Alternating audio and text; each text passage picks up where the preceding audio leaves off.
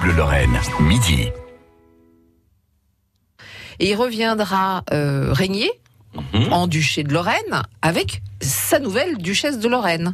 Oui, euh, alors il est élevé, euh, enfin il- oui, il va passer un sacré bout de temps.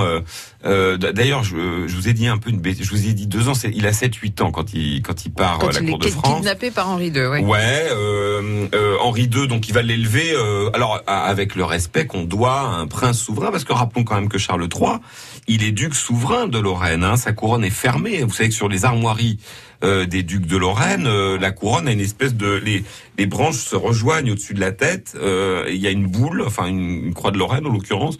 Euh, ça, ça montre que Il y a pas de personne supérieur. au-dessus. Ouais, voilà. Alors, euh, il est élevé à la cour de France. Alors, il va connaître les grandes années euh, de. Juste une question, mais oui. qui est-ce qui s'occupe du duché? Alors, euh, Nicolas, Nicolas, le tonton Nicolas. D'accord, Ouais.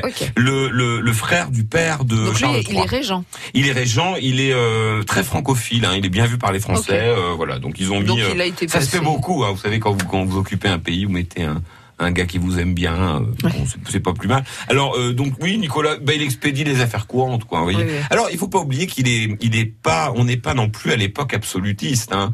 Euh, on est qu'au début. euh, en, en France, par exemple, celui qui va jeter un peu les bases de tout ça, c'est euh, euh, comment dirais-je, François Ier, qui commence vraiment à considérer que le- le- l'État c'est moi, comme dira Louis XIV. En Lorraine, on n'en est pas là, même si le, le duc est souverain, mais il y a ce qu'on appelle les États.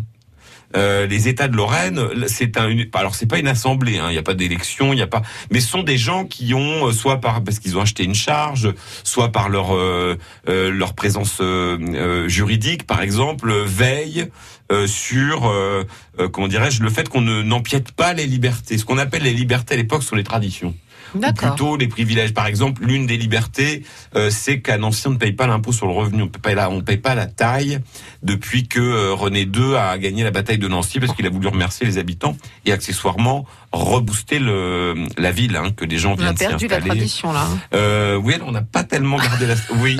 Alors tout ça a sauté. Alors d'ailleurs, moi je le dis pour les Bretons, d'autant plus facilement que j'y ai vécu longtemps. Tout ça a sauté en 1789. Pourquoi je dis pour les Bretons? Parce qu'on dit souvent en Bretagne que euh, les péages, vous savez, il n'y a pas de péage. En Bretagne Ouais, il n'y a pas Sur les d'autoroute, il y a autoroutes des quatre voies. Ah, il y a, oh, Il n'y a pas d'autoroute et d'ailleurs, il est vrai qu'il faut reconnaître que le, le dernier péage est en, est en France, entre guillemets, sur la commune de la Gravelle. La Gravelle, c'est en Mayenne, d'accord Ouais. euh, et que quand vous passez la Gravelle, vous arrivez en Bretagne. Donc il y a un côté très symbolique. Et d'ailleurs, euh, tout le long de la, de la limite entre la Bretagne et la Mayenne et le comment dirais-je euh, le, le, le Maine-et-Loire, vous avez plein de, de, de châteaux par là, Ouais. des anciens châteaux forts, parce que c'était la frontière de la Bretagne. Bref, en Bretagne, on vous dit On ne toujours, payait pas.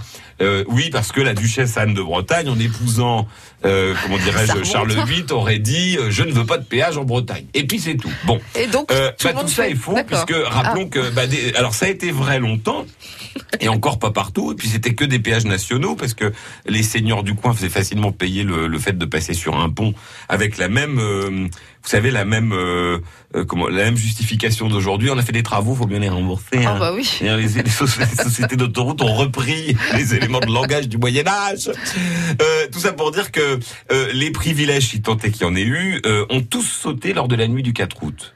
En 1789, quand euh, Ouais. l'Assemblée nationale a décidé qu'il y aurait plus de privilèges, euh, euh, et puis ça a ressauté encore au moment de la création des départements en 1790. S'il n'y a pas de péage en Bretagne, c'est parce que la, la France, l'État a décidé que la Bretagne étant excentrée par rapport au reste de l'Europe, il fallait développer euh, la facilité routière pour aller euh, euh, jusqu'à Brest. Si vous voulez, c'est le bout du Mhm. monde, Brest, quand vous habitez. C'est le bout de la France. voilà. Et il faut il faut pas oublier ça on l'oublie trop souvent que c'est le travail de nos mineurs dans les années 60 70 à l'époque où les mines les aciéries sont des sont très très fortes très puissantes amènent beaucoup d'argent à la France c'est cet argent là qui a payé euh, ce qui a été fait à l'autre bout du pays tout ça pour dire qu'on verra bientôt que, que, Charles III s'est marié avec la femme de celui qui l'a enlevé euh, la fille la, La fille fille. Claude La fille du geôlier. la fille oui si je oui, oui. Bon, une Il y a pas forcément gagné côté physique. Hein. Ah. Elle n'est pas non.